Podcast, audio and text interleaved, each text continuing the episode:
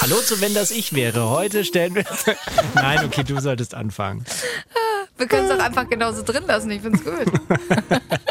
Ihr seid gestrandet in der Arktis. Ihr seid irgendwo nackt auf der Autobahn unterwegs oder ihr erwischt euren Partner, eure Partnerin in der Kiste mit wem anders. Das sind so Situationen, die erlebt man vielleicht manchmal im Leben, vielleicht aber auch nicht. Sebi, wir kennen uns schon ewig. Wir haben schon so viel miteinander erlebt, aber ich habe Das noch nichts noch nicht. von.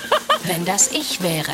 Der neue Bayern 3 Podcast über wilde und wahre Geschichten. Wenn das ich wäre, ist deshalb ein so unfassbar spannendes Konzept, weil wir eben nicht nur rumblödeln, sondern es gibt da draußen jemanden, der oder die es wirklich erlebt hat.